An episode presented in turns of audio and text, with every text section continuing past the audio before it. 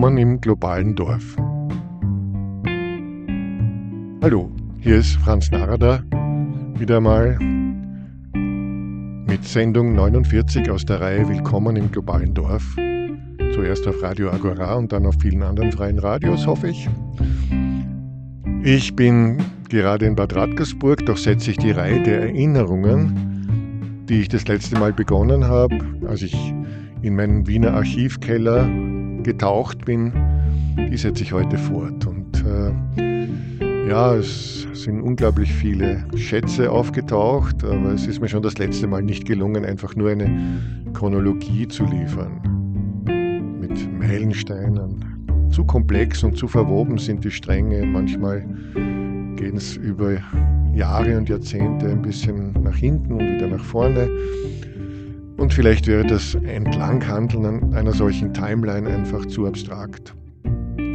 Schon das letzte Mal bin ich beim grandiosen Tony William und seinen Gestaltungsvisionen einer globalen Dörflichkeit hängen geblieben. Immer mehr spüre ich, dass das Wichtigste an der ganzen Sache und vielleicht auch in meinem ganzen Leben die vielleicht 50 bis 100 außergewöhnlichen Persönlichkeiten sind, denen ich begegnen durfte. Ja, es ist einfach so eine Vision wie die der globalen Dörfer eine so komplexe Angelegenheit, dass man in bestimmten Bereichen wirklich Spezialisten braucht, so quasi. Mein ganzes Leben habe ich nach solchen Menschen gesucht, die konsequent ein Thema, eine Vision, eine Zukunftsschau entwickelten, keine Abstriche in Sachen Qualität und Differenzierung machen wollten und gleichzeitig eben reinpassten oder das mit vorausgeahnt haben, wovon wir hier reden. Gegenüber diesen tiefen Denkern fühlte und fühle ich mich oft einerseits wie ein Universaldilettant. Die wissen sehr, sehr viel. Andererseits empfand und empfinde ich als meine Aufgabe, ihre Werke in die umfassende Transformation zur Welt der globalen Dörfer zu integrieren, ihnen zur wechselseitigen Ergänzung zu verhelfen, die sie meinem Gefühl nach brauchen. Und ich habe mich entschlossen, die heutige Sendung wieder mal ebenfalls an einer Persönlichkeit aufzuhängen, die in meinem Leben eine große Rolle spielte und einerseits mir enorm viel Gelegenheit zum Lernen gegeben hat und auch für kurze Zeit den Zugang zu wirklich bedeutsamen Entwicklungen und Netzwerken eröffnete.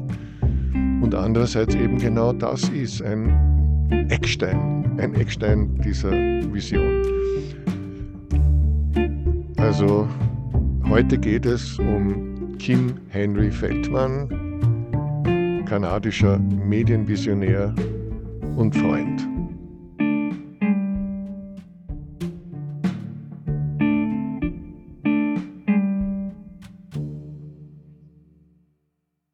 Ganz aufmerksame Zuhörer werden sich vielleicht erinnern, dass ich schon einmal ihn erwähnt habe, am Ende der Sendung 16, der ersten beiden über das digitale Gottesgeschenk.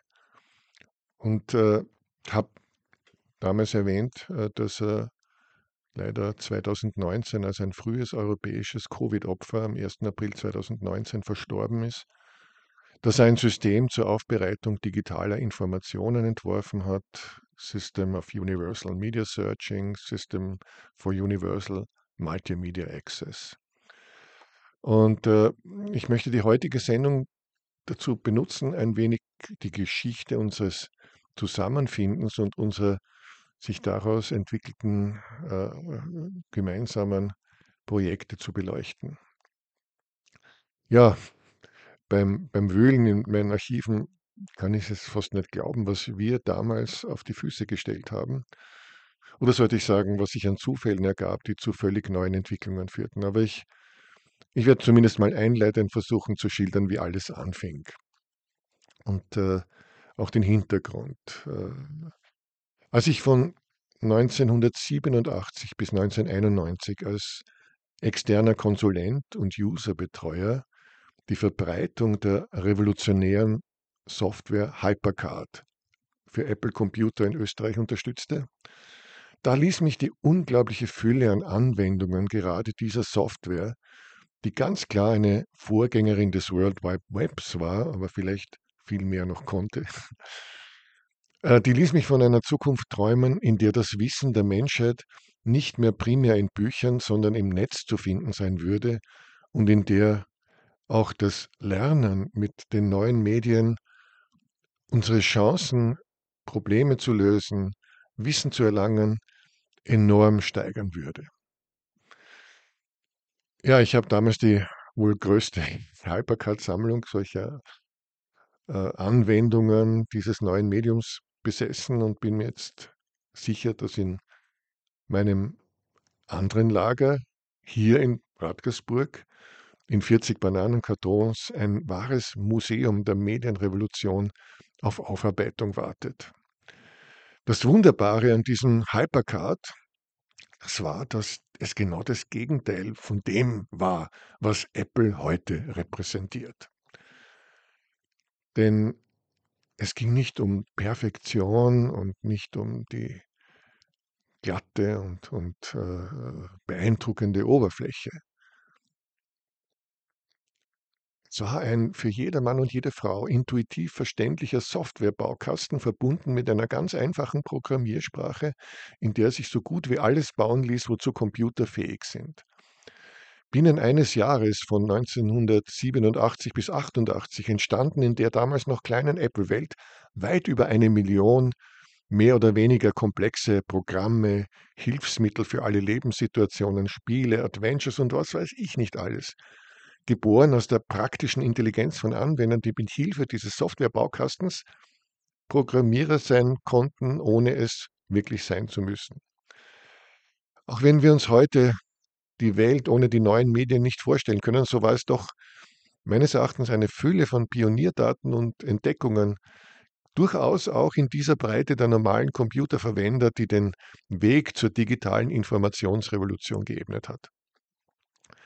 Damals hat man übrigens die eigenen Werke spontan geteilt und aufgrund der interpretierten Programmiersprache, also für Menschen lesbar und nicht versteckt, auch enorm viel voneinander gelernt.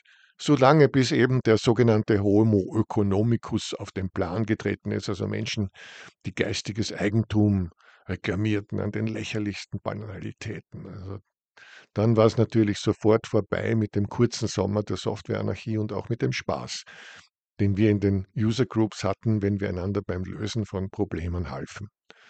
Immerhin haben viele auch mitgekriegt, dass sich mit dem Computer auch trefflich Geschichten erzählen ließen und gerade die grafischen Fähigkeiten von Hypercard gepaart mit einer daran angelegten objektorientierten Umgebung fühlten viele, führten viele zum Erlernen der neuen Autorenschaft.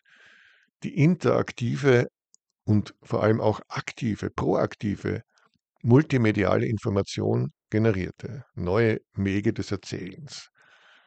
Ja, das hat mich natürlich auch fasziniert. Äh, ich habe viele Bücher gelesen gehabt, aber äh, obwohl sich das Buch seit Jahrtausenden oder vielleicht nach dem Buchdruck seit Jahrhunderten als effizientes Mittel und Muster erwiesen hat, eine Fülle von zusammenhängenden Gedanken dauerhaft und nachhaltig kommunizieren zu können, so hat es doch schwerwiegende Limitationen. Es ist statisch und präsentiert Wissen auf lineare Weise. Und die neuen Medien, äh, die digitalen und elektronischen Texte, die haben derartig viele Vorteile. Einer davon ist leichter durchsuchbar, Volltextsuche. Der zweite Vorteil, die Ablösung der linearen Struktur durch ein Netzwerk von Gedanken und Ideen, die wie eine Landkarte komplexe Gegenstände in ihrer Vielfalt abbilden und eine ganz andere Bewegung durch diese Vielfalt ermöglichen konnten. Also ich habe damals auch geträumt von einem Wissensarchiv der verschiedenen komplementärmedizinischen Schulen, wo man Querverweise von einer Therapie, die vielleicht ayurvedisch ist, zu einer anderen, die vielleicht traditionell in Europa äh, gewirkt hat und, und, und so weiter, wo man einfach Parallelen entdeckt in, in der Welt. Äh, also äh, dieses Hypercard war dafür ideal. Äh, Hypertext und Hyperlinks sind natürlich heute über, über das World Wide Web zur Selbstverständlichkeit geworden, aber äh, dass man selbst sozusagen äh, seine Welt organisiert und, und, und äh, ein, ein, ein, einen inneren Kosmos aufbaut. Das hat diese Software so mit ganz einfachen Mitteln ermöglicht. Also diese Metapher der Karte, die zu Stapeln zusammengefasst, äh, die Grundstruktur eines spielerischen, flexiblen Präsentierens von Inhalten ermöglicht. Und natürlich war der dritte Vorteil eben, dass es nicht nur visuelle Illustrationen gab, sondern dass diese Illustrationen oft selbst äh, anklickbar waren und, und miteinander verbunden werden konnten, eine ganze Geschichte erzählen konnten, das Medium etwa eben zum Multimedium geworden ist. Und das Buch wurde dann eins mit dem Film, der Musik und den Landkarten des Wissens. Ja, und natürlich äh, geht das noch viel weiter, was da alles möglich ist. Die Elemente können wiederum verlinkt sein mit Inputs außerhalb des eigenen Werks, äh, mit aktuellen Daten und Statistiken und was der Kuckuck was alles. Es war damals schon zu erkennen, dass die Möglichkeiten gerade für Bildung ungeheuer groß sein würden. Apple hat ein Video herausgebracht, das hieß The Knowledge Navigator. Und diesen, dieses Video hat mich schwerst beeindruckt. Und als wir damals die ersten CD-ROMs mit kulturellen Inhalten, etwa die Beethoven-CD von Voyager oder Exotic Japan zu sehen bekommen, verstanden wir sofort, das wird das Lernen revolutionieren. Natürlich, das dachten wir und erwarteten wir damals, würde es auch viel mehr Anstrengung in Richtung Kohärenz und wechselseitige Interpretation der Medien erfordern. Multimedia-Autoren würden Dinge beleuchten, die mit einem einzigen Medium nicht ausreichend ausgedrückt werden können. Und da machte ich dann selbst meine ersten Gehversuche mit multimedialen Erzählen. Ich hatte eine Gruppe von Künstlern, Medienfachleuten und Programmierern zusammengebracht mit dem schönen Namen Libraries of the Mind. Und äh, das war weil ich mich da an ein Buch erinnert hatte, das ich in meiner Jugend sehr gerne gehabt habe, den Lexikonroman einer sentimentalen Reise zum Exporteurtreffen in Truden von Andreas Okopenko. Keine Sorge, ich komme zum Kim Feldmann, aber es ist relevant. Ne? Der Okopenko hatte das Anliegen, nicht so sehr einen Roman zu schreiben, als vielmehr an einer ruhig dahinfließenden und unspektakulären Hauptgeschichte, die im Grunde nichts anderes war als eine mehrstündige Fahrt auf der Donau stromaufwärts, jede Menge Reflexionen, Assoziationen und Abschweifungen, Wahrnehmungen, Empfindungen und Erinnerungen zu ermöglichen, aber die Leser selbst über deren Relevanz, ihre Verweildauer und so weiter entscheiden zu lassen. Unserer Auffassung nach hat Okopenko damit schon sehr früh das Problembewusstsein gehabt, dass es heute einfach nicht mehr möglich ist, einen vielschichtigen Inhalt, in diesem Fall das stark emotionale Erleben äh, der Vernetztheit und der Möglichkeitenstruktur der Welt mit den traditionellen Mitteln des Buches auszudrücken. Er schreibt in einer Einleitung, in vorgeschriebener Reihenfolge, vorgeschriebene Blicke zu werfen, ist klassische Lektüre. Ich will Sie, versuchen wir es einmal, aus der Lektüre in die Welt befreien. Natürlich ist es die Welt eines Romans, aber es ist ein Worldbuilding äh, notwendig und äh, es ist es machte mir unglaublich viel Spaß, wie anderen Leuten eben ein Adventure zu spielen, mit diesem Buch meine Fantasie ein bisschen zu schulen.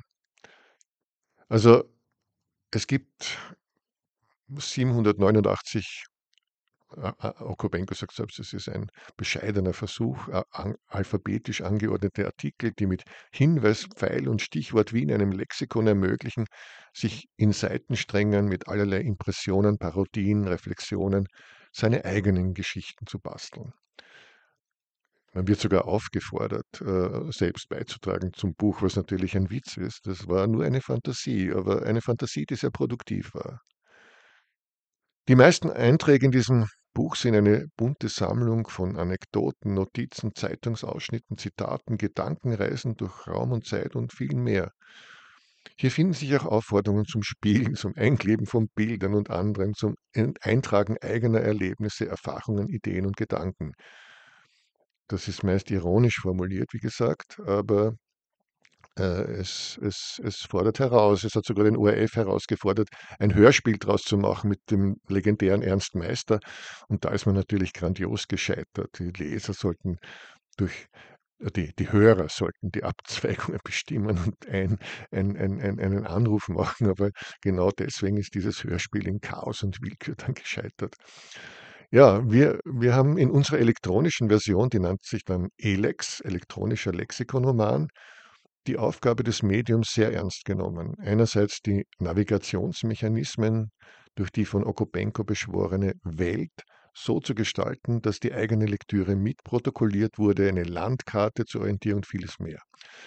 Und andererseits haben wir natürlich die vielen Andeutungen von Okopenko, sich aus der rein textlichen Schilderung in eine Welt der Fluida, wie es Okopenko nannte, zu befreien. Also die blitzartige Verkettung von Assoziationen aus verschiedenen Sinnlichkeiten und Sinneswelten, die haben wir ernst genommen und haben Fotografie, Grafik und Musik eingebaut, Musik eingebaut, um die Fluida multimedial mit Leben zu erfüllen. Ich erzähle das alles, weil es den Hintergrund so verständlich macht.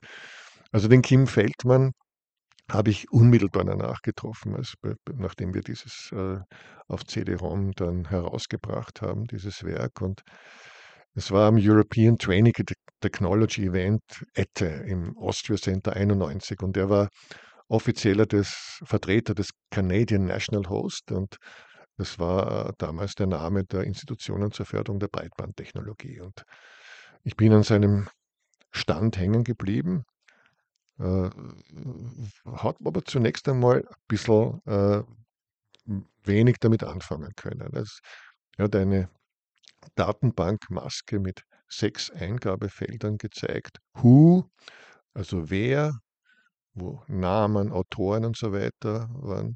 What, also um was geht's? Gegenstände, Bücher. Where, Countries, äh, Länder, Cities, Städte und so weiter. When, Arten, Abfolge von Ereignissen. How, Methoden, Techniken. Why, Theorie und Philosophie. Also die, die äh, sechs Grundfragen, die man, die man stellen muss, wenn man die Welt erforscht. Aber das System war weit davon entfernt, mehr als eine, einige wenige Demonstrationseinträge zu zeigen, etwa zu Leonardo da Vinci und seiner Theorie der Perspektive. Und die war natürlich Kims Spezialgebiet und wie es Machine sein Steckenpferd. Das Ganze kam mir am Anfang vor wie eine etwas komplexere Datenbank von verschiedenen historischen Fakten und Artefakten und ich sah anfangs wenige Anhaltspunkte, dass es hier zu neuen kreativen Möglichkeiten des Ausdrucks kommen könnte, wie wir sie gerade mit dem Okopenko-Projekt vorgelegt hatten, zum Beispiel mit der wunderbaren, fantastischen, algorithmisch sich selbst generierenden Musik der Lexikonsonate, die Karl-Heinz Essel beisteuerte. Äh, das war einfach auch äh, ein, ein, eine richtig schöne Demonstration, wie unendlich stark diese digitalen Technologien sind im, im, im Generieren von Welt. Naja, erst viel später habe ich begriffen, dass sich bei Kim mit seinen demonstrativen historischen Spaziergängen um eine Antizipation eines sehr anspruchsvollen Projektes der kollektiven Aufarbeitung des gesamten kulturellen Erbes der Menschheit handelte. Und dass er mit diesem Erbe und dass er in diesem Erbe mehr Reichtum zu sehen und wahrzunehmen vermochte als der durchschnittliche Zeitgenosse. Darin war er seinem Lehrer und Kollegen Marshall McLuhan geistesverwandt. McLuhans Theorie der Entwicklung der Medien, man kann es auch die historische Dialektik der Medien nennen, die kreist um eine Tetrade. Und das unterscheidet sich scharf von der Hegelschen Triade. Und man könnte sagen, McLuhan und mit ihm Feldmann betonen, dass das Material jeder möglichen Zukunft zum großen Teil aus der Vergangenheit kommt, die in einen neuen Rahmen wieder adaptiert wird. Also die Qualität eines jeden Mediums zeigt sich daran, wie es ältere Medien zu integrieren imstande ist. Was natürlich eine Idee von Fortschritt und wachsender Differenzierung mit einschließt. Aber interessant sind die zwei Mittelglieder dieser Dialektik. Bei Hegel heißt These und Antithese. Also, aber, aber bei, bei, bei, äh, bei McLuhan ist es äh, These und dann die zwei entgegengesetzten Bewegungen wieder auffinden und verdrängen. Oder wie es im Englischen heißt, Retrieval und Obsolescence. Also das heißt, was immer auf der Welt passiert, es passiert auch immer ein beständiges Recycling von Geschichte. Und das, äh, das zeichnet diesen Kim Feldman aus. Äh, er hat äh, McLuhans Werk an der Universität von Toronto eine Zeit lang fortgesetzt und mit eigenen Ansätzen in den Bereichen Medienkunst, kulturelles Erbe und digitale Kultur verbinden wollen und hat dabei die Geschichte, die Kenntnis der Geschichte, den Respekt vor ihr über so ziemlich alles gestellt. Irgendwo am Beginn seiner Bücher schreibt er, dass er mit seinen Studenten im McLuhan-Programm erarbeitet habe, wie die Gegenwart die Vergangenheit transformieren kann, um der Zukunft zu helfen. Also man könnte sagen, mit den neuen Mitteln, mit den neuen Medien die Vergangenheit zu entbergen, um für eine bessere Zukunft zu sorgen. Ja, ich habe einige Menschen in meinem Leben gehabt oder sollte ich sagen, bewusst in mein Leben geholt, die ein Gegengewicht zu meiner aus der Science-Fiction-Lektüre der Jugend stammenden utopistischen Zukunftsbesessenheit und, Zukunft, äh, und da, da, da, natürlich der daraus folgenden Ignoranz gegen die Gegenwart. Die haben da ein Gegengewicht gebildet und äh, etwa den lieben Freund, Geograf Arthur Spiegler, der, der die Kulturlandschaft Österreichs äh, geschrieben hat, eine enzyklopädische Kenntnis aller Landschaftstypen, Hof- und Dorfformen, aber auch aller historischen Kleinstädte in Österreich in unsere jahrelange Zusammenarbeit mitbrachte. Und der Kim, der war eben auch so ein Schatzhaus der Vergangenheit, nur in einem globalen Ausmaß und mit einem enormen Gefühl für kulturelle Dynamik. Einmal ist er mit mir durchs Kunsthistorische Museum spaziert und, und, und hat mir einen Überblick gegeben, warum sich eine Stilrichtung aus der anderen entwickelte, durch welchen Einflüsse und so weiter. Und mir ist dann immer klar, klar geworden, dass ich es hier mit einem Polyhistor, einem Meister der Kulturen, ich glaube, dass ich nicht allzu sehr übertreibe, mit vielleicht einem der letzten Universalgelehrten auf dieser Welt zu tun hatte. Und äh, das ist jetzt wirklich nicht so leichtfertig dahingesagt. Äh, er hat dann in seiner Spätphase einen etwas zu groß angelegten Entwurf, die Alphabets of Life, also wo er wirklich dann äh, die, die, die äh, Sprache und Symbolik aller Kulturen aufeinander beziehen wollte, geschrieben. Da konnte ich dann nicht mehr so mit. Aber diese Idee, dass wir mit Hilfe der neuen Medien äh, unsere, unsere Welt neu interpretieren, dieses System zur universellen Mediensuche, das nichts weniger als den Anspruch stellt, das gesamte Bildungssystem samt den gesellschaftlichen Gedächtnisinstitutionen auf völlig neue Grundlagen zu stellen. Äh, das, das hat mich total fasziniert und ich habe natürlich sofort an die globalen Dörfer gedacht. Ne. Ja, kommt doch. Äh, ich möchte jetzt ganz schnell zusammenfassen, wie sich unsere Arbeit gemeinsam entwickelt hat. Ich muss viele Details selbst noch rekonstruieren.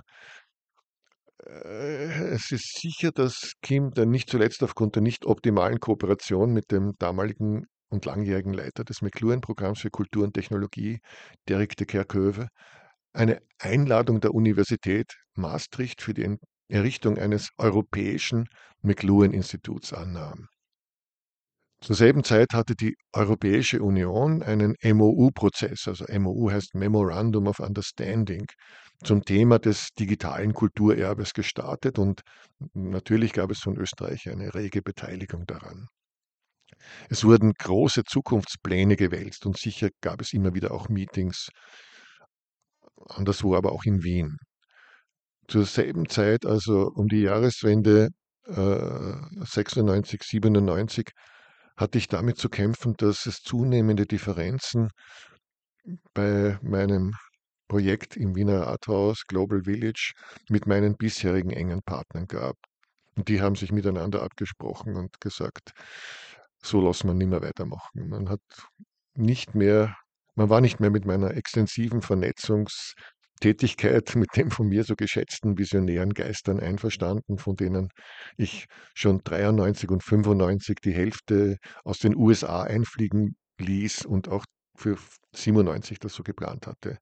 Man versuchte, die Finanzen des Symposiums zu beschneiden und da habe ich mich umso mehr angestrengt, das dritte Symposium auf die Reihe zu kriegen und äh, unabhängig zu werden. Und äh, dann von Seiten einer bedeutenden Firma kam der Vorschlag, sich auch mal mit Museumsinformatik und dem kulturellen Erbe zu beschäftigen. Das war damals so nicht wirklich in unserem Fokus, aber die haben genau dafür einen beachtlichen Sponsorbeitrag angeboten, der den Druck von mir nahm, äh, äh, nicht die Leute holen zu können, die ich, die ich wollte. Und äh, dann habe ich natürlich wegen des Gegenstands den Kontakt zum Kim extrem intensiviert. Ich hatte in, in den Jahren zuvor etwas aus dem Auge verloren und, und äh, hat aber dann positiv reagiert und hat gesagt, er hält nicht nur einen Vortrag über seine Sicht der Dinge auf Kultur und Technologie, sondern beschafft mir auch den Sanctus von Marshall McLuhans Witwe Corinne für meine Veranstaltung Global Village und, oder Global Village Symposium und möglicherweise sogar einen Auftritt der altehrwürdigen Dame zur Eröffnung. Das letztere ist an einer Kleinigkeit gescheitert. Wir bekamen schlicht kein Erste-Klasse-Ticket für die Begleitung.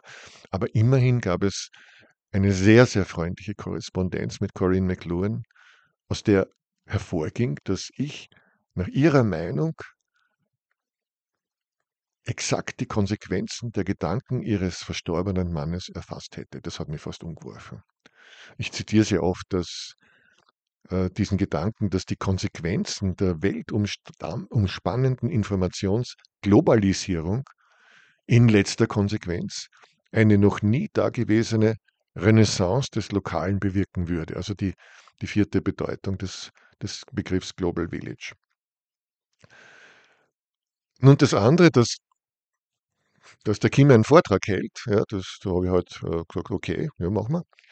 Aber ich habe es nicht geahnt, dass dieser Vortrag im Panel am 14. Februar 1997 zur wahren Sensation des Symposiums werden würde. Ich habe jetzt auch die Auf Audioaufzeichnung gefunden. Sie ist gerade noch nicht digitalisiert, aber es scheint, dass ich Kim mit einer ziemlich skeptischen Frage mitten in seinem Vortrag dazu gebracht habe, zur Höchstform aufzulaufen. Und dann habe ich die Hitze im Publikum geführt gespürt. Ne? Die, die Diskussion war extrem lebhaft und ich habe geahnt, also die bisherigen Schwerpunkte meiner Arbeit, unserer Arbeit, wie sie sich etwa in der europäischen Telearbeitskonferenz äh, manifestiert haben, die waren vollkommen revisionsbedürftig. Der archimedische Punkt zur Raumrevolutionierung war eben nicht die Telearbeit. Die ging, wie ich es fühlte, den meisten Leuten am allerwertesten vorbei. Aber der Zugang zu den digitalen Kulturgütern, zu Bildung und Kreativität, der bewegte das Publikum mehr als alles andere und ich habe nur gestaunt darüber. Ja, ich könnte jetzt auch äh, diese, diese Erinnerungssenderei mit, mit, mit den anderen spannenden Themen von Global Village bestreiten, aber dennoch war dieser Eindruck 97 der bleibendste und nachhaltigste. Und dann kam unmittelbar darauf ein Mitglied des Führungsteams des MUMOC, des Museums moderner Kunst, das damals noch im herrlich schönen Palais Liechtenstein untergebracht war, und hat mir vorgeschlagen, die nächste Global Village bei Ihnen zu machen. Ja, da musste er mich nicht zweimal fragen. Tatsächlich war dieser temporäre Rückzug aus dem Wiener Rathaus, der war gleichbedeutend mit einem Ligenwechsel. Wir sind da wirklich in die internationale Oberliga gewechselt und ich habe mir neue Partner gesucht und wir haben das wirklich hingekriegt. Ich hätte mich das Ganze aber nicht getraut, wenn ich nicht in vielen Gesprächen in der Zwischenzeit äh, die, die Arbeitsbeziehung mit Kim vertieft hätte. Plus eine veritable Freundschaft, die sich daraus entwickelt hat. Also es kam zum organisatorischen Bruch mit dem ZSI, mit dem BCO und der Konstituierung meines Departments GIF vom, vom, vom ZSI, Zentrum für soziale Innovation, als eigenständiger Verein, nicht? Globally Integrated Village Environment Labor für globale Dörfer. Und wir schafften es tatsächlich gemeinsam, dass die geplante Veranstaltung im Palais Liechtenstein zur offiziellen EU-Präsidentschaftsveranstaltung wurde. Wir tauften sie ganz im Geist McLuhanscher Ambiguität Kult Age, also Kult H, wobei das H eben für Heritage, aber auch für Age stellen sollte. Also das die, die, die, die heimliche äh, Bedeutung war, die Zeit der Wirtschaft wird abgelöst durch die, die, die, das Zeitalter der Kultur. Und der Langname war natürlich Cultural Heritage in the Global Village. Meine Verständigung mit Kim war schon so weit gediehen, dass er umgekehrt der Idee, dass die Digitalisierung vor allem das Kultur- und Wissensmonopol der Städte angreifen würde, dass er dieser Idee immer mehr abgewinnen konnte. Die Veranstaltung selbst ist natürlich ein Riesenerfolg geworden, äh, aber, aber der große Wermutstropfen dabei war, dass wir sehr schnell zu spüren bekamen, wie die großen Gedächtnisinstitutionen, die Glems, begannen, um ihren Anteil am monetären Kuchen zu rittern, wie Unternehmen. Und wie selbstverständlich die aus ihren realen Artefakten resultierenden digitalen Artefakte zum geistigen Eigentum statt zu Bausteinen des Zusammenbauens eines gemeinsamen digitalen Menschheitserbes hinentwickelt werden sollten. Wir hatten natürlich auf der Cult Age immer die Gegenposition im Blick und Vier Jahre später gab es noch den verzweifelten Versuch im neuen, weniger schönen Mumok im Museumsquartier sogar eine Kult Age 2 äh, zu veranstalten, um die Dissidenten zu sammeln. Äh, damals hatte ich leider schon zu viel mit dem Hotel zu tun. Also zurück zur ersten Kult Age. Kim hat es erreicht, dass Marshall McLuhans Sohn und engster Mitarbeiter Eric damals die Keynote The First Global Renaissance hielt. Und äh, es, ich kann es einfach nicht aufzählen, wer da aller war. Es war eine ganze Woche, wo wir nacheinander Bibliotheken, Museen, Archive abgehandelt haben, wo die führenden Leute aus ganz Europa gekommen sind. Ich kann mich nur erinnern, äh, Kim hat selbst eine brillante Keynote gehalten, das Lebendigwerden von Kunstwerken sinnlich vorweggenommen. Wir hatten mit ziemlichem Aufwand eine Kombination der Heimkehr der Jäger aus dem Kunsthistorischen Museum mit einer Szene aus Tarkovskis Film Solaris zu eben diesem Werk verschmolzen. Heute ist das alles äh, irgendwie putzig, denn es sind mittlerweile 2017 äh, Werke wie Loving Vincent entstanden. Also wer es nicht gesehen hat, äh, das ist ein unglaubliches Werk, ein, ein, ein Animationsfilm aus Ölgemälden, der, der Van Gogh lebendig macht. Und, und, und wenn, man, äh, wenn man irgendwas braucht, um zu verstehen, was Kim Feldmann gemeint hat, dann, dann wäre es Loving Vincent. Ja, aber was wir eben damals gedacht haben, war vielleicht der Humus, auf dem solche fantastischen Projekte geblüht haben.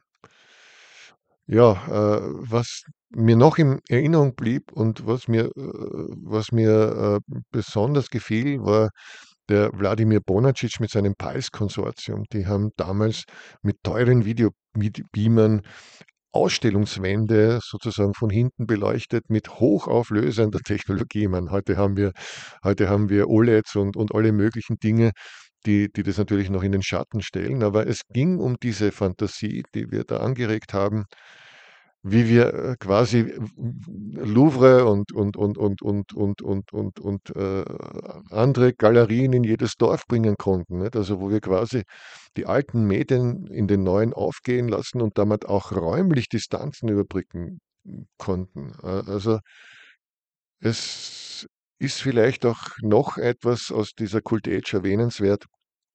Äh, wir haben die Initiative Bildung und Begegnung der niederösterreichischen Dorferneuerung eingeladen, sich in einem Nebenraum des Palais zu konstituieren. Und das war dann tatsächlich das, was die Arbeit der nächsten sieben Jahre entscheidend beeinflussen sollte, wenn es dann weitergeht. Mit der dritten Sendung wir vielleicht auch darüber ein bisschen was berichten. Ja, äh, zurück zu Kim ich muss ihm dann noch ein bisschen posthum zu Wort kommen lassen. Die Sendung ist leider schon bei Minute 34 und äh, äh, es, ist, es ist mir gelungen, zumindest ein Interview aus dem Jahr 1998 mit ihm äh, digitalisiert zu bekommen, das, äh, das, das, das ich unbedingt äh, teilweise vorspielen möchte am, Schluss der Sendung. Aber damit man das versteht, äh, eine kurze Erklärung, dass sich aus dieser Cult Age, dieser tollen äh, europäischen Präsidentschaftsveranstaltung zum Thema kulturelles Erbe, ein noch viel fantastischeres, waghalsigeres Projekt entwickelt hat, in das wir uns stürzen wollten und das leider grandios gescheitert ist. Äh, okay, also äh, im Herbst 97 waren der Kim und ich schon so weit, dass wir einen Beitrag zur Paradox-Konferenz nach Akkusanti geschickt haben. Der Paulo Soleri sprach von einer neomonastischen, äh, ähm, äh, wie soll ich sagen, Gelegenheit, Cybernauten, also Menschen, die, die normalerweise eben in ihrem, in ihrem Heim sich einschließen, eine Gemeinschaft zu bilden und wollte also das Pierre de de Chardin Kloster von in, in Arcosanti von solchen Cybernauten wie Michael Gosny und so weiter be, be, besiedeln lassen. Nicht? Und, und der, Kim und ich haben gesagt, okay, wir sind da eigentlich zu der Auffassung gekommen, äh, dass wir da ein, dass wir ein, ein lohnendes ein lohnendes Programm für so ein, für so ein Kloster, für neuen Typs, für einen Neomonastizismus äh, haben. Ne? Kim wird es dann noch ein bisschen genauer erklären. Also jedenfalls, äh, wir haben davon fantasiert, dass mit Hilfe von SAMS und ähnlichen Tools die ganze Welt in eine gigantische enzyklopädische Anstrengung einbezogen werden hätte können. Und zu diesem Zweck wären neue Klosterinstitutionen, neue klosterähnliche Institutionen ins Leben zu rufen, die die Zusammenarbeit der Kulturen an einer gemeinsamen Wissensbasis unterstützen. Ja, und, äh, und da ist etwas geschehen, äh, was, was uns dann total beflügelt hat. Ein Freund, der im Büro von Andreas Wabel, der damals im Nationalrat saß und, und, äh, äh und auch einer der ersten war, die sich für die Anerkennung von Kroatien eingesetzt haben. Äh, also mein Freund hat bei ihm im Büro gearbeitet, Alfred Hofer, und der hat die Botschaft gebracht, die Kroaten haben einen Hilferuf geschickt, dass es möglicherweise ein leerstehendes Kloster in Kroatien gäbe, für das es sich lohnen würde, unser Konzept zu adaptieren. Und ja, also wir sind da wirklich, wir haben da angebissen und, und wir haben da alles unter, unternommen, äh, inklusive High-Level-Gespräche mit Kardinal Schönborn und so weiter, also wir haben die Unterstützung der katholischen Kirche für ein solches Vorhaben bekommen und wir haben auch die einzige Person, die ich mir hätte äh, vorstellen können, äh, so etwas zu tun, so quasi in der Kirche zu sein und gleichzeitig über die Kirche hinaus zu sein. Einen, einen Mann, äh, für den, von dem ich jetzt auch nicht viel erzählen kann, aber der enorm wichtig war. Er war der Dominikaner John Orme Mills, der mit Kim befreundet war. Und der ist mit uns und Andreas Wabel, einem Filmteam und so weiter, 1998 zum Kloster Mljet gefahren. Und äh, das ist eine weitere unglaubliche Geschichte mit einem traurigen Ende. Wir hätten vielleicht Geschichte schreiben können, wenn ich nicht zu voreilig äh, gewesen wäre. Und, und, und das erzähle ich ein anderes Mal. Aber das ist der Hintergrund, auf dem sich jetzt so quasi die folgenden Zitate äh, besser verstehen lassen. Vielleicht noch äh, erwähnenswert, äh, 2012, 2013 habe ich den Strang wieder aufgenommen. Wir haben zwei Symposien Klöster der Zukunft organisiert äh, als, als Laborgif. Das erste in Sebenstein, das zweite war dann im Stift Melk und wieder war Kim dabei und, und hat das total unterstützt und äh, ja, im Folgenden Originalton. Ich glaube, das wird das Ganze noch ein bisschen erläutern. Im Mittelalter haben Klöster eigentlich drei Hauptrollen äh, geführt oder gespielt. Eins davon war Verbindungen und Austausch des Wissens. Zweites war, dass die Wissen gesammelt haben. Und das dritte war, dass die das Wissen interpretiert haben. Heutzutage uns Netz, bieten uns die Netzwerke eigentlich diese erste Funktion. Die digitale Bibliotheken ersetzen diese Sammelarbeit. Aber niemand im Moment übernimmt diese Rolle des Interpretierens. Es wird sehr viel gesprochen in den Staaten von E-Commerce, die sogenannte elektronische Geschäftsverkehr. Aber dies zielt auf Ware, auf äh, Quantität, Objekten, Produktion. Aber was wir eigentlich brauchen, ist etwas ganz anderes. Qualität statt, statt Quantität. Subjekt statt Objekt. Kreativität statt Produktion. Wir müssen irgendwie untersuchen, wie Computers unsere Ausdrucks, neue Ausdrucksmöglichkeiten für die Tiefe unseres Menschseins darbieten können. Dass wir zurückkommen zu Fragen so wie Wahrheit und Verstehen.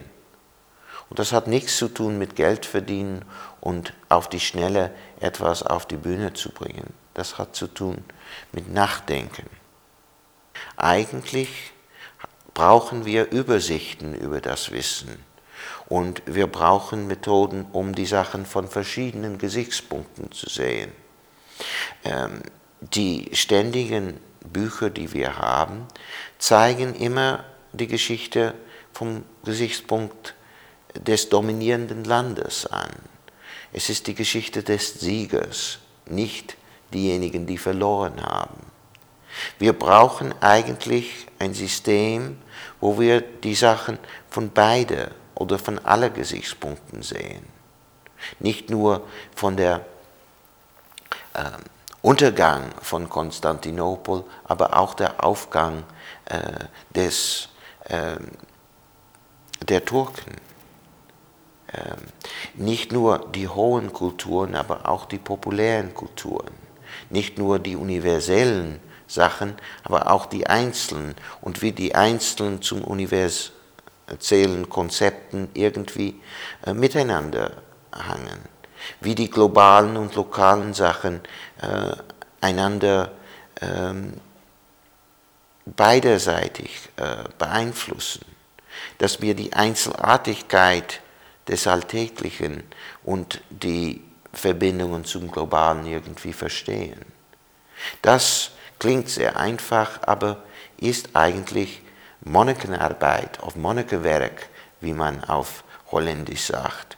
Wir brauchen, und wir können vielleicht nicht die ganze 80 Prozent der sogenannten zukünftigen Arbeitslosen dazu benötigen, aber das sind dann Aufgaben für eine ganze neue Spalte der Menschheit, sodass wir alle dann tiefer begreifen können, was diese Fülle von Informationen uns zu bieten hat.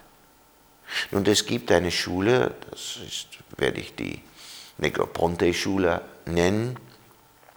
Ähm, es ist auch weiter verbreitet in Nordamerika, woher er stammt, dass wir elektronische Diener haben werden, dass wir Agenten haben werden, die unsere Arbeit alle abnehmen werden, dass alles automatisch für uns serviert wird, wie ein guter Butler uns äh, ein gutes Essen vorbereitet. Ich glaube nicht daran. Ich glaube eigentlich, dass diese tiefe Verstehen, diese Suche nach Wahrheit, das kann man nicht maschinell äh, fuschen. Das muss, da muss an, daran muss geschuftet werden.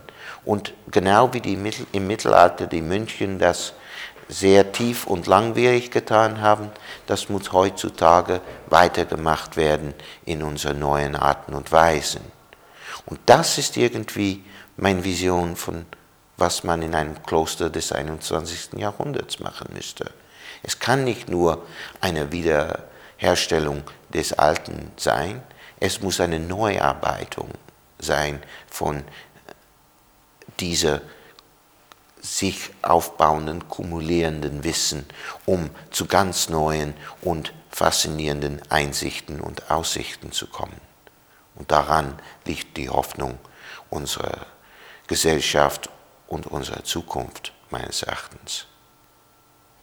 Ich habe mal mir vorgestellt, wie wäre es, wenn Gutenberg zu einem Komitee geht und sagt, ja, Jungs, ich habe einen, ich habe gerade eine neue Idee gehabt.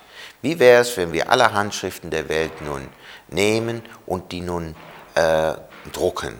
Das wird uns unendlich viel weiterbringen. Naja, man hätte ihn ausgelacht und nicht, mit äh, nicht zu Unrecht. Denn äh, wer die Geschichte kennt, weiß auch, dass Herr Gutenberg pleite gegangen ist. Und dass es etwa 100 Jahre gedauert hat, bis die Buchdruck äh, zu einem Stand gekommen ist, dass sie wirklich wirksam äh, geworden ist und wirklich etwas geschafft hat, das mit äh, Handschriftenliteratur nie möglich war. Und wenn man daran denkt, äh, kann man diese gleiche Auffassung nehmen für fast alle großartigen Sachen, die die, die, die Weltkultur äh, darzubieten hat. Wer zu einem Komitee gegangen wäre, zu sagen, wir müssten ein Vatikan bauen, mit so viel äh, wunderbaren Steinen und äh, diesen unendlich kostbaren Malereien, das Komitee hätte das sicherlich gesagt, also du kannst doch wenigstens diese Einwand äh, von, äh, das braucht doch nicht so viel Malerei, äh, können wir nicht äh, wenigstens diese, äh, ja, diese Seite von Michelangelo und dann hätten wir keine Sixtinische Kapelle, nicht wahr? Aber das ist die Pyramiden oder Angkor Wat oder fast jede großartige Sache, die es gibt in der Welt, wurde ähm, von rein wirtschaftlichen Seite, von der Enge von was bietet es direkt nun heutzutage sofort in, in the next quarter, wie man so schön in, in den Staaten sagt. Ja, alles wurde pleite gehen. Das hat kein. Warum ist Vatikan so wunderbar? Vatikan ist wunderbar, insoweit das etwas ewig da bildet. Und nun kommen Touristen aus aller Welt und das, das verdient Geld, aber nicht innerhalb äh, vier Monaten, aber im Laufe der Zeit. Das Problem ist, wir fassen die ganzen Problematik viel zu kurzfristig an. Wir wollen ewige, wir sprechen von ewiger, äh, ewiger Werten, wir sprechen von äh, ewiger Kultur, aber wir möchten die Fruchten in vier Monaten haben. Und das ist irgendwie das Problem heutzutage. Wir müssen irgendwie ähm, wenn wir ewige Werte haben wollen, dann müssen wir auch ewig geduldsam werden. Und das sind keine, äh, das ist kein Manager heutzutage, das ist fast kaum jemand heutzutage. Wir müssen neu lernen, Geduld zu haben, um Dinge zu tun, nicht für die nächsten äh, Timeslot für die nächsten äh, paar Minuten oder paar Monaten oder die nächste Deadline. Wir müssen denken über Dinge, die eigentlich bleibend da sind. Die Mönche, die sorgfältig die sämtlichen Handschriften kopiert haben, haben nicht äh, Konkurs gemacht, die haben nicht gewettet, also das muss innerhalb x Tagen gebühren, äh, geschehen. Die haben gesagt, wir machen das so, dass es gut ist und die haben etwas gemacht, das für ewig gut ist. Und diese Mentalität muss wiedergefunden sein und muss wieder eingebaut werden in unsere Angehen an äh, die Materialien. Und das müssen wir irgendwie in diese neue Art von Kloster wieder ähm, aufbewerten. Seit der Renaissance haben wir darauf geachtet, wir haben es als Methode gesehen, dass die, wir, wir die Medien nehmen, um die Dinge auseinanderzusetzen. Das heißt, ich nehme eine Malerei und ich setze es in eine, ein, äh, eine Kunstgalerie oder in ein Museum. Ich nehme ein Buch und setze es in eine Bibliothek. Ein Kupferstich geht in ein Kupferstichkabinett. Eine Zeichnung geht in ein Kabinett de Dessin, wie man so schön auf Französisch sagt, oder in ein Zeichenprintenkabinett. Ähm, heutzutage, wenn wir all diese Sachen zusammenbringen können, brauchen wir eine neue Methode, wobei die Zusammenhänge zwischen all diese bisher ganz auseinanderstehenden und äh, isolierten und für sich selbst genommenen Medien nun plötzlich beisammenkommen. Und dabei gibt es eine richtige Explosion an Interpretationsbedürfnis. Ein, und das ist die neue Wirtschaft, habe ich äh, mal gesagt. Denn hiermit müssten etliche Menschen sich auseinandersetzen, sodass wir die bisher überhaupt nicht sichtbare Zusammenhänge in unserer Kultur zum ersten Mal richtig begreifen können. Denn in die Zeichnungen, Kupferstichen, Bücher und äh, Videos und all diesen gibt es dann gemeinsame Themen, die neu zu entdecken sind, zum ersten Mal zu entdecken sind. Und darin kommen die neuen Einsichten. Dann kommen wir plötzlich zu etwas, das der Fernsehpfiffi äh, pro sich nie hätte entdecken können, denn er hat nur Fernsehen angeschaut. Es geht darum, was sind die grundlegenden Tendenzen, die zu finden sind, wenn wir über all diesen Medien suchen. Und das heißt, das ist ein neues, weites fast unvorstellbar weites Feld, die irgendwie auch den Reiz hat, denn sie wird uns zu ganz spannenden neuen Einsichten haben, wenn wir einmal das Überblick über dieses äh, bisher unerfassten Territorium äh, gelingen äh, gefunden haben und irgendwie zu verstehen gelingen. Es kommt noch etwas anderes dazu. Und da, dieses zu verstehen, muss man halt an die Telekommunikation selbst denken. Das heißt, diese neue Vernetzung, die da ist, verändert eigentlich unsere ganze Ansatzmöglichkeiten.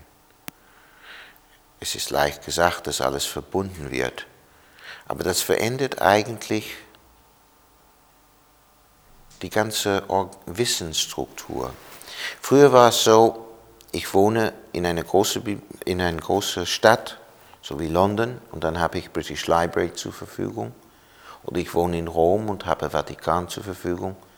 Aber wenn ich nicht in einer großen Stadt wohne, dann, ich, dann bin ich einfach bücherarm. Dann komme ich nicht an das Wissen. Zum ersten Mal in der Geschichte sind wir in einer Situation, wo ein Mann oder eine Frau oder ein Kind in einer Stadt von 10 oder 20 oder 200 oder 2000 alle Bücher, die einem zur Verfügung stehen in der größten Stadt der Welt, irgendwie zur Hand haben kann.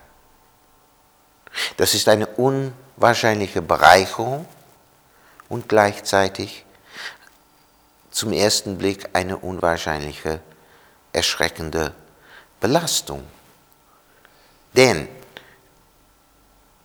früher war es so, dass wenn ich in Frankreich bin, ja, dann muss ich mich zurechtkommen mit la culture française, mit die, ähm, die Erbe meines eigenen Kulturs. Heutzutage, da ich Zugang zu alles habe, will das heißen, ich muss mich auch auseinandersetzen mit allem. Das heißt, ich bin noch nicht gebildet als Engländer, dass ich Shakespeare gelesen habe. Ich bin noch nicht gebildet, dass ich darüber hinaus mein Dante und mein Goethe und mein Cervantes und mein äh, äh, Eulenspiegel gelesen habe. Es reicht selbst nicht, dass ich nur ein Bibel gelesen habe. Ich muss äh, natürlich Koran und auch äh, die buddhistischen Schriften, ich muss auch, ich muss theoretisch von alles wissen. Und es reicht nicht, dass ich das nur von Standpunkt von meiner eigenen Kultur anschaue. Ich muss irgendwie zu einem neuen Überblick, was das heißt, gebildet zu werden. Wenn ich ein Weltbürger bin, der in verschiedensten Ländern reist, geistig und physisch, dann muss ich auch diese Angelegenheiten und Ansichtspunkten von all diesen Kulturen irgendwie in mich selbst aufbauen. Wir brauchen, es gibt keine Schule heutzutage für Weltbürger, aber das brauchen wir. Denn wir sind alle, ob wir es wollen oder nicht, Weltbürger. Und insoweit hatte Marshall McLuhan völlig recht. Diese Global Village ist nicht nur ein Stichwort.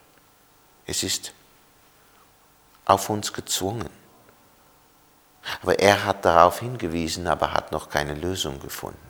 Ich habe auch keine Lösung. Ich meine nur, wir brauchen Orten, so wie ein Kloster des 21. Jahrhunderts, wo man nachdenkt, wie wir eine Lösung finden.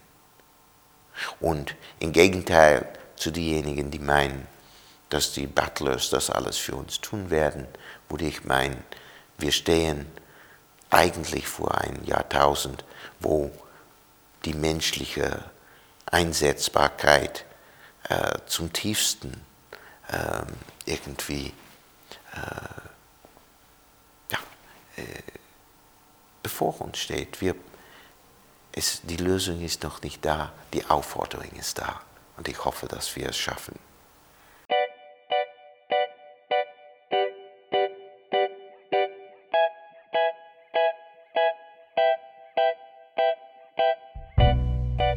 Das war die 49. Sendung der Reihe Willkommen im globalen Dorf.